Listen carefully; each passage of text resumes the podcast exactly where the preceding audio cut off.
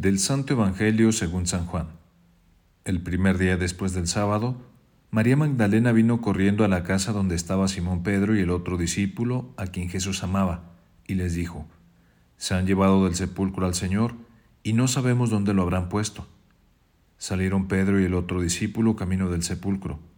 Los dos iban corriendo juntos, pero el otro discípulo corrió más a prisa que Pedro y llegó primero al sepulcro, e inclinándose, Miró los lienzos puestos en el suelo, pero no entró. En eso llegó también Simón Pedro, que lo venía siguiendo, y entró en el sepulcro. Contempló los lienzos puestos en el suelo y el sudario que había estado sobre la cabeza de Jesús, puesto no con los lienzos en el suelo, sino doblado en sitio aparte.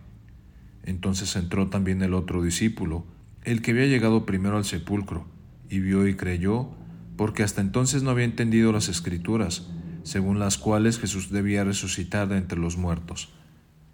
Palabra del Señor. Primero que nada, feliz Navidad a todos.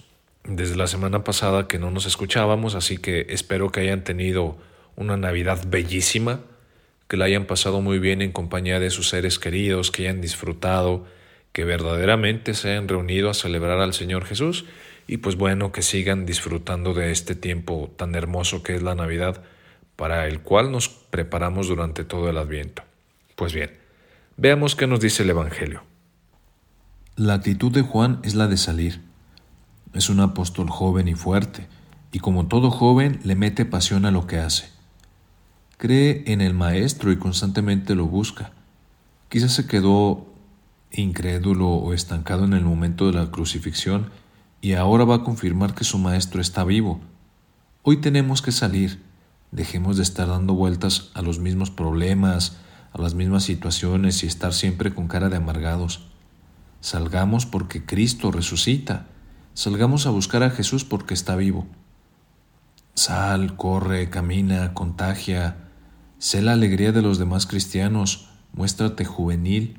Pon pasión a lo que haces. Allí está tu fuerza. El discípulo vio a Jesús. Hoy vuelve a ver a Jesús. Trata de encontrarte con Él Vuelve a encender esa llama que te da vida y que en un momento te dio vida.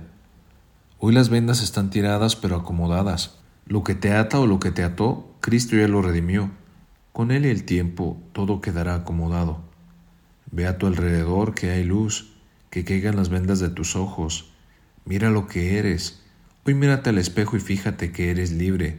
No dejes que nada ni nadie te haga su esclavo. Creer. Es muy bella aquella frase del Papa que dice, una fe sin crisis es una crisis de fe. El creer es un proceso y nosotros vamos haciendo un camino. No siempre va a estar a todo el wifi de la conexión con Dios en el cielo. Habrá momentos en que te costará la oración, incluso en que no tendrás ganas de hacer. Forma tu fe, lee la vida de los santos, estudia el catecismo, habla con alguien acerca de tus dudas, eso es lo bello que tenemos en nuestra fe, que se puede profundizar y explicar mucho. Es hacer teología, pero vive, porque tu vida y la mía es creer para celebrar, celebrar para vivir y vivir para orarlo. Yo soy el Padre José Luis y esto ha sido Jesús para Millennials. Un abrazo para todos.